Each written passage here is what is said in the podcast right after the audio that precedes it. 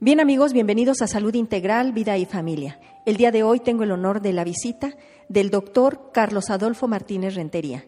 Él es especialista en medicina familiar, actualmente está cursando una maestría en docencia, expresidente del Consejo Mexicano de Medicina Familiar, vicepresidente del Colegio Mexicano de Medicina Familiar. Ha tenido una trayectoria muy importante dentro de la medicina familiar. Él está certificado y recertificado ante el Consejo. Doctor Rentería, muchísimas gracias por esta entrevista que le da a Salud Integral, Vida y Familia. Con mucho gusto. Doctor, el tema que va usted a presentar va a ser la situación actual de la investigación en medicina familiar en este Congreso Nacional de Medicina Familiar que se está celebrando en Querétaro.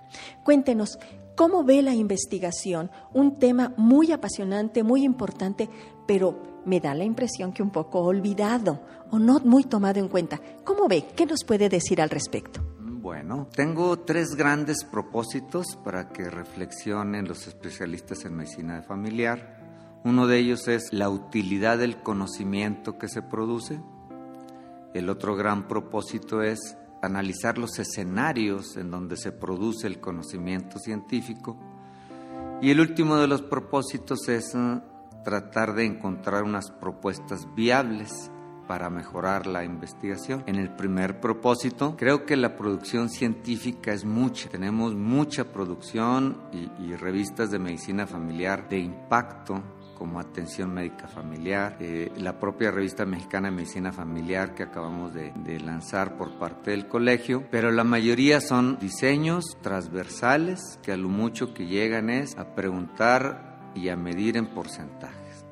Y ese conocimiento que se ha producido a través de los años no ha impactado lo que se quisiera en la práctica médica diaria. Nos está ahogando, nos están ahogando la cantidad de pacientes, la burocracia de los sistemas de salud, los cuadros básicos que cada vez son más cortos, nos está ahogando también las decisiones burocráticas o administrativas cuando no hay tal o cual medicamento. Es decir, hay demasiado sobre qué investigar para modificar esta práctica, para eso sirve. En mi parecer, desde mi punto de vista creo que no ha impactado lo suficiente este conocimiento. Hay mucho, lo, lee uno mucho, pero no ha impactado en la medicina familiar, o cuando menos ha impactado poco.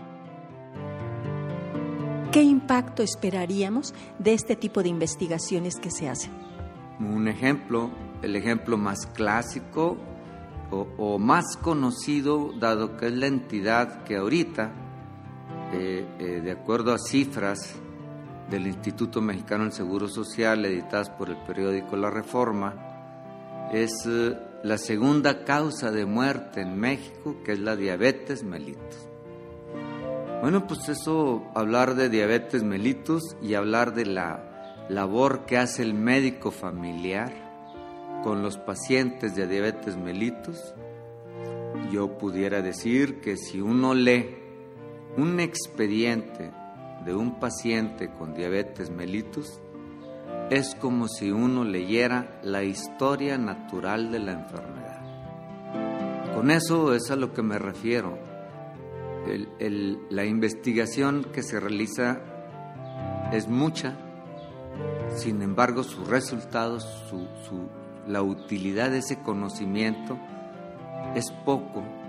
No hemos encontrado las vías no hemos encontrado los caminos, por eso el segundo propósito, porque los escenarios tal vez no son los más adecuados para tratar de modificar esa práctica. Ya se han hecho algunos intentos, por ejemplo, Prevenims, pero bueno, es, es tal vez hasta ilógico pensar que una estrategia de salud dé resultado en todas las regiones del país. Puede ser que dé resultado en el centro, pero no en el sur o en el norte. Entonces tendremos que ver qué pasa con nuestros enfermos de diabetes en el norte, conocerlos profundamente, conocerlos bien, investigarlos bien y de ahí hacer una propuesta de mejora y ya no tanto en ellos, sino en los prediabéticos, que si incidimos en ellos como médicos familiares, podemos iniciar a controlar esta gran epidemia. Podríamos decir que ser médico familiar es una gran oportunidad para trascender y mejorar la calidad de vida de todas las personas que se encuentran en contacto con el médico familiar. Por supuesto, porque les decía yo en la plenaria que el ser médico familiar no son tres días al año, que es un congreso, es 362 días al año más los tres del congreso. Es decir, yo tengo que trabajar la diabetes con mis pacientes y tratar de mejorarle su calidad de vida. Yo ya sé que mis pacientes, por el solo hecho de tener cierta edad o cierta patología, van a entrar a una polifarmacia inevitable y a un estilo de vida que lo deben de cambiar. Sin embargo, no me doy ni el tiempo ni tengo las habilidades para hacerlo. Creo que es ahí donde debemos de encaminar la investigación en medicina familiar. Quiero entender, doctor, entonces es esa investigación no de laboratorio, sino investigación del paciente, del que tengo enfrente, de investigar cómo está tu caso, individualizarlo. Ya hay mucho escrito sobre diabetes, por ejemplo. Ya existe, nadie va a descubrir hilo negro, pero sí en ti, en ti, mi paciente, tengo que investigarte, tengo que conocerte para poderte ayudar. Doctor, habla usted de una polifarmacia. ¿A qué se deberá esta polifarmacia? ¿Qué es lo que está pasando? ¿A nuestro desconocimiento como médicos? ¿O al confiar en lo que los demás dicen sin tomar en cuenta la individualidad? ¿A qué se deberá, doctor? Creo que es inevitable que cuando se llega a cierta edad va de la mano cierto número de medicamentos. Es el, el cuerpo, la célula, el sistema, el órgano envejece, se oxida, ya no es igual. Va de la mano, pero el conocimiento del médico que se produce a través de la investigación es tan importante que podemos disminuir esa polifarmacia, convertirla en, no en unifarmacia, pero sí en dos o tres medicamentos, no en diez o quince. Y esto se debe en parte a las guías clínicas. Desde mi punto de vista, acartonan al médico familiar. Le dicen el, si no es el 1, el 2, el 3, el 4 cuando pudiera pasar del 1 al 5, pero no lo dejan y su jefe de consulta lo limita y es entonces cuando viene la polifarmacia. Es también resultado o producto de un sistema que quiere frenar un poco esto, pero a la vez es una paradoja porque lo aumenta. Y entonces viene la pregunta, ¿qué tan ético es dejar que un enfermo crónico viva gratis. ¿Por qué? Porque está en un sistema de salud que no le cuesta mucho y que le da 10 o 15 medicamentos diarios. Y entonces todo eso es parte de la investigación que deberíamos de realizar los médicos familiares. Claro, porque estamos en contacto en ese primer nivel de atención donde vemos el 85% de los motivos de consulta. Doctor, fíjese que ha dicho cosas muy, muy interesantes. El que el paciente llegue a esa polifarmacia es porque estamos curando síntomas y no estamos viendo integralmente, bueno, si te duele la cabeza y... A ver, eso tiene un motivo y no te voy a dar algo para el dolor de cabeza, algo para el dolor de las piernas, por ejemplo, las amígdalas que están infectadas, y voy a darte cuatro o cinco medicamentos. No, hay que ver qué está pasando. En el paciente diabético, a ver, te voy a dar para esto y para eso, lo fracciono y no voy al fondo, no investigo qué está produciendo todo esto. Entonces, cuando nosotros como médico familiar decíamos, es esa área de oportunidad en la que yo puedo incidir en una mejor calidad de vida tuya. Me voy a ganar tu confianza y entonces te voy a investigar, que tú sientas que estoy preocupándome por lo que te está pasando. Y si lo hago desde ahí, seguro que nuestro paciente no se va a tomar, como también ellos se automedican, ¿eh? Ay, para el dolor de cabeza, para la fiebre, una pomadita para acá, una vitaminita. No, va a preguntarle al médico, doctor, ¿qué me puedo tomar con esto? Cuando él ve que es tomado en cuenta desde el punto de vista científico, entonces él va a confiar. Me da la impresión que ese es el meollo de su conferencia. El punto central es ese, es uno de los aspectos que maneja eh, la Comisión de, Derechos Humanos y la de Arbitraje Médico. La doctora Margarita Luna Balina eh, editó un compendio en donde da algunas sugerencias para la relación médico-paciente, para evitar precisamente las inconformidades. Y uno, el punto central es ese, la confianza en la relación médico-paciente. Y una sugerencia es que yo le diga y que el paciente sienta que estoy, que yo sé, que tengo el conocimiento científico, que si él me dice que entró al internet y vio y no sé qué, que yo le diga con toda fortaleza no, porque yo sé que no, que me, que me entienda que yo sé, que tengo el conocimiento científico. Esa es la base de la relación médico-paciente. Así el, paciente va a decir, no, mi doctor sí sabe, mi comadre no, mi doctor es el que sabe. Y sabe porque investiga, porque está atento de lo que ocurre en el mundo de la medicina y sabe lo que es mejor para mí, no para todos, sino ya me lo ha demostrado. Creo que por ahí deberíamos de, de encauzar la investigación clínica, ya no encuestas, clínica, trabajo con pacientes y con familia, su contexto. Es, es una propuesta viable, la considero viable, solo es que el médico familiar se sienta médico familiar. Usted nos decía que son tres caminos. ¿Y cuál sería el tercero? Involucrar, mi propuesta es involucrar a los residentes en formación en la atención de los pacientes. Yo, yo elegiría los crónicos degenerativos, en primera por la continuidad, esa gran arma que tenemos que es la continuidad y elegiría un modelo, un médico familiar modelo, alguien, alguien que esté contento con su especialidad. Y entonces lo único que solicitaría sería una computadora, un escritorio, y el R1 haría una entrevista con los familiares del paciente. El R2 les haré ya una especie de estudio un poquito más complejo y el R3 con esos resultados ya lo que haría son intervenciones guiadas por el médico familiar. O sea, con eso haríamos la atención diferente y haríamos investigación. Y de esos resultados, entonces retroalimentaríamos la práctica médica diaria inmediatamente. Doctora, me parece excelente sus propuestas. Yo quiero tocar un punto que a lo mejor no le va a gustar a algunas personas. Sabemos que actualmente la residencia de medicina familiar es semipresencial, que incluso ya no rotan por, por otros servicios donde pueden enriquecerse. ¿Usted qué opina?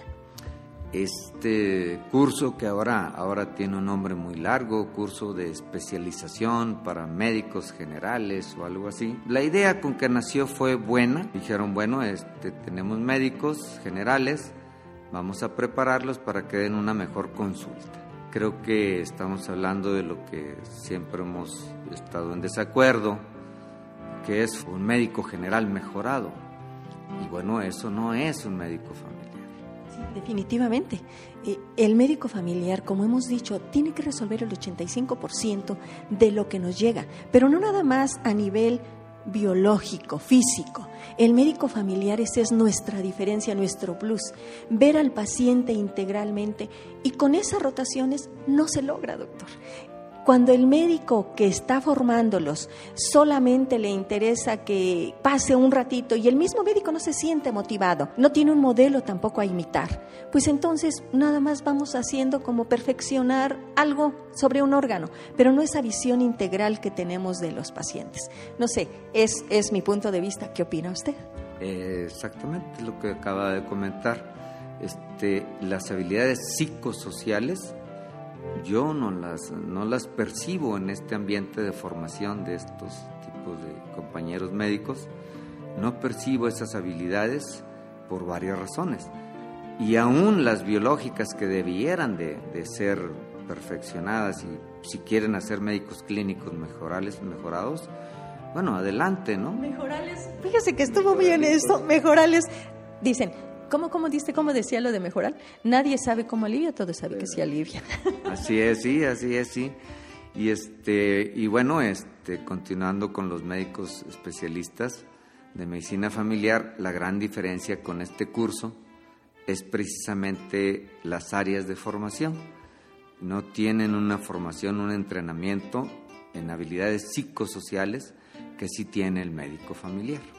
Ellos no lo tienen, entonces ahí está la diferencia que puede pudieran mejorar, pero este creo que ganan otra vez los asuntos administrativos en los tomadores de decisiones. Es un dique, la medicina familiar para ellos es un dique que controla la gran marea social de solicitud de consultas y entonces tiene que tener gente ahí en el dique, un poquito mejor preparadas, pero nada más. Podríamos hablar de obreros de la medicina. Efectivamente, creo que el, el punto va para allá y más ahora más ahora porque están hablando de que el médico familiar es el rector o el que va a, regir todo el sistema primario de atención. Mi punto de vista es que el chiste, el punto es que no se quede nadie afuera de recibir consulta cuando es muchísimo más allá de esa visión, definitivamente. La medicina familiar siempre ha sido muy importante y ojalá y se le dé la importancia que de, verdad tiene pero hay que dar las herramientas integrales, no nada más en ese aspecto, como que es muy segmentado la preparación y no tiene las herramientas para ese abordaje integral, ese liderazgo en la medicina, doctor. Así es. Por eso en el segundo propósito es analizar el escenario. El escenario es muy amplio. Podemos investigar muchísimas cosas del sistema para tratar de aportar el conocimiento que nos lleve a modificar la práctica. Sin embargo, hemos limitado ese escenario y lo hemos limitado solamente a una producción científica de tesis de residentes de tercer año. El médico familiar difícilmente hace investigación difícilmente. Entonces, creo que la situación actual no es muy halagüeña, pero este, debe de haber propuestas en cada congreso para cuando uno regrese a su ciudad, pues que le digan a uno, oye, pues ¿qué te pasó? Que andas medio cambiado. Pues es que fui a mi congreso y me dijeron que, que esto es lo que ser médico familiar, esto significa. Creo que es muy interesante. definitivamente, doctor, es ese despertar de conciencias, estos foros, como usted muy bien lo dice, eh, es la oportunidad para abrir, ¿verdad?, la conciencia y decir, bueno, y tomar y decir, ¿qué estoy haciendo? Y qué quiero hacer. Como siempre lo hemos dicho, el cambio es personal. Ojalá y todos estos médicos valoren la importancia que tienen desde la trinchera donde estamos como médicos familiares y podamos hacer el cambio primero en nosotros y después lograr el cambio que nosotros queremos ver en los demás. Si no empezamos por nosotros, difícilmente vamos a ver pacientes que sean copartícipes en su atención médica, pacientes involucrados en lo que les está pasando, pacientes que confían en nosotros, pacientes que mejoran su calidad de vida con ayuda del médico de familia. Y por lo tanto, bueno, pues vamos a ver una mejor calidad de vida de nuestra sociedad a la que pertenecemos. Doctor, eh, ¿algo más? Nada más, nada más para dejar claro, este, dice Avedis Donavedian, un gran administrador, que se enfocó más a administración de hospitales, administración de salud, dice, los, los médicos, hay muchos médicos, muchos médicos que se quejan del sistema de salud, sin darse cuenta que ellos son los elementos claves de tal situación. Si el médico familiar no se quiere como médico familiar, difícilmente va a haber un cambio. Y hay muchos médicos familiares que quieren que el cambio venga de parte de los tomadores de decisiones o de los representantes de los colegios, de los consejos. No se va a poder hacer. El médico familiar tiene que sentirse médico familiar, quererse, y entonces sí viene la movilización masiva del médico familiar. Solamente. Pues doctor Adolfo Martínez Rentería, Muchísimas gracias por esta entrevista, por la generosidad de sus conocimientos compartidos para salud integral, vida y familia. Y esperemos que mueva conciencias, mueva corazones para un cambio que necesitamos urgentemente los médicos familiares y la sociedad en la que estamos trabajando. Muchísimas gracias, doctor. Muy bien, gracias. Hasta luego.